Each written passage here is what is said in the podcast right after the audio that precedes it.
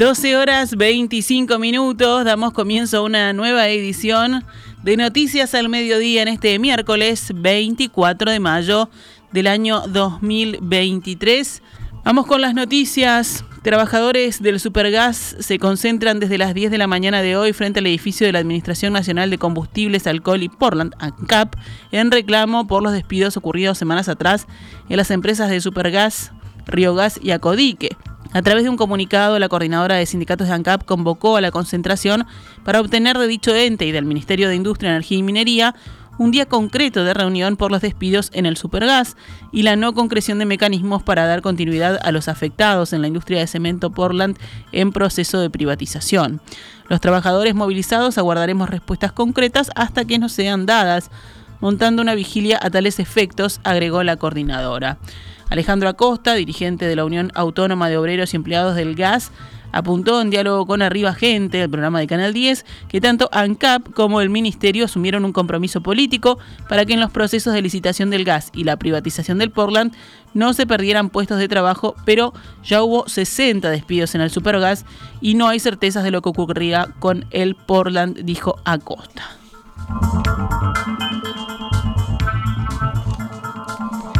El presidente Luis Lacalle Pou participó de la inauguración de un centro de investigación que la Universidad de Harvard instalará en el Parque Tecnológico del LATU.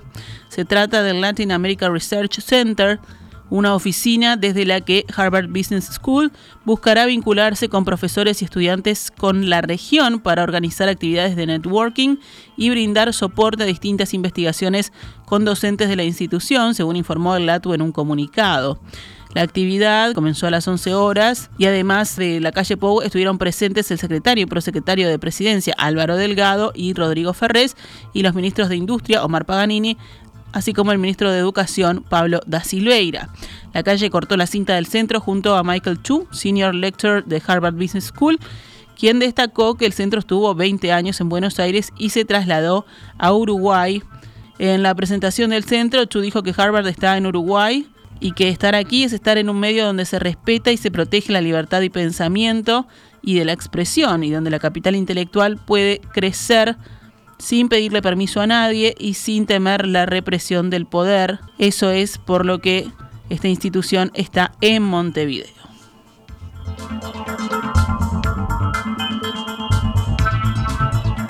El ex vicepresidente y ministro de Economía Danilo Astori declaró que la decisión de avanzar con la construcción de la ante la arena fue decisión del expresidente Tabaré Vázquez e indicó que la postura tuvo efectos negativos sobre otras posibilidades de inversión, entre ellas una que está mostrando consecuencias en este momento, que es la escasez de agua.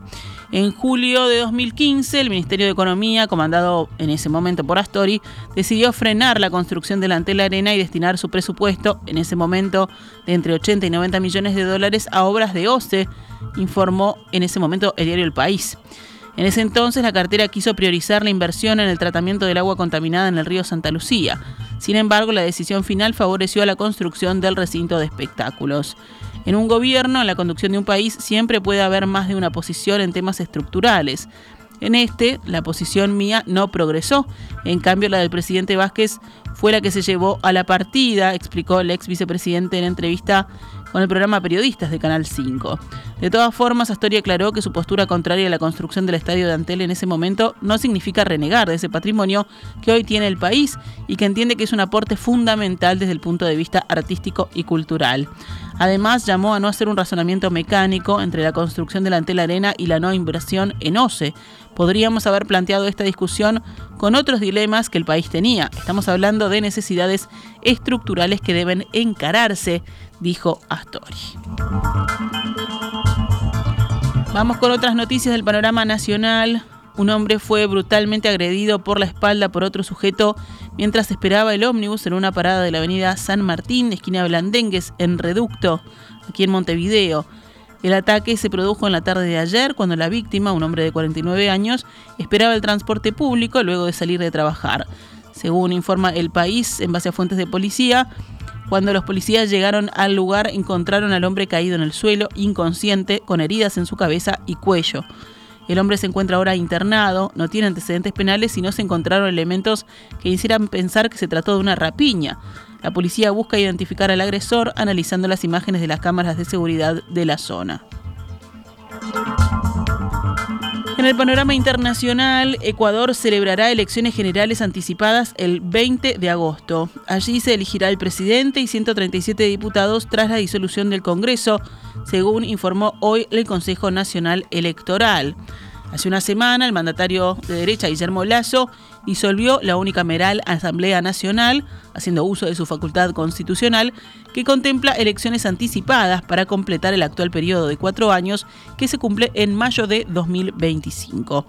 El gobernante decretó la disolución por una grave crisis política y conmoción interna en medio del juicio político al que era sometido por la mayoría opositora del legislativo que lo acusa de peculado. En una sesión celebrada la noche de ayer y que se extendió hasta la madrugada, el Consejo aprobó que las elecciones anticipadas se realicen el 20 de agosto.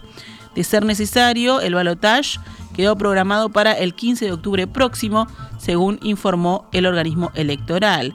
La Asamblea Nacional tiene la atribución de investir al presidente y vicepresidente. Los legisladores deberán luego autoconvocarse de forma inmediata para entrar en funciones, según señaló hoy la titular del Consejo Nacional Electoral, Diana Atamaint, al canal Ecoavisa. El secretario general de la OTAN, de la Organización del Tratado del Atlántico Norte, Jens Stoltenberg, admitió hoy una división en la alianza sobre la eventual adhesión de Ucrania y añadió que ignora la respuesta que dará el bloque durante la cumbre prevista para julio en Lituania. Sobre esta cuestión hay puntos de vista diferentes en el interior de la alianza, dijo Stoltenberg durante un debate en Bruselas organizado por Hermann Marshall Fund y añadió que las decisiones en la OTAN deben necesariamente ser adoptadas por consenso.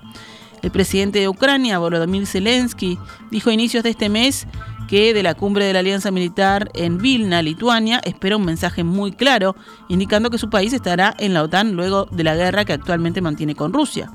De acuerdo con Stoltenberg, sin embargo, nadie puede decir exactamente cuál será la decisión final en esa cumbre en Vilna y la forma de responder a las ambiciones de Ucrania sobre su ingreso a la organización. No obstante, recordó que los miembros de la alianza militar tienen amplio acuerdo cuando se trata de Ucrania y su membresía. Todos estamos de acuerdo en que Ucrania será miembro de la alianza. Esto quedó claro en la cumbre que realizamos en Madrid el año pasado, añadió el jerarca.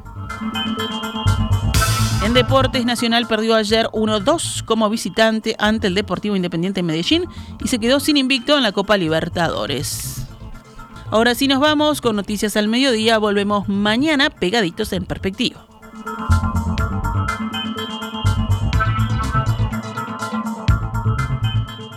Esta es Radio Mundo 1170 AM. ¡Viva la radio!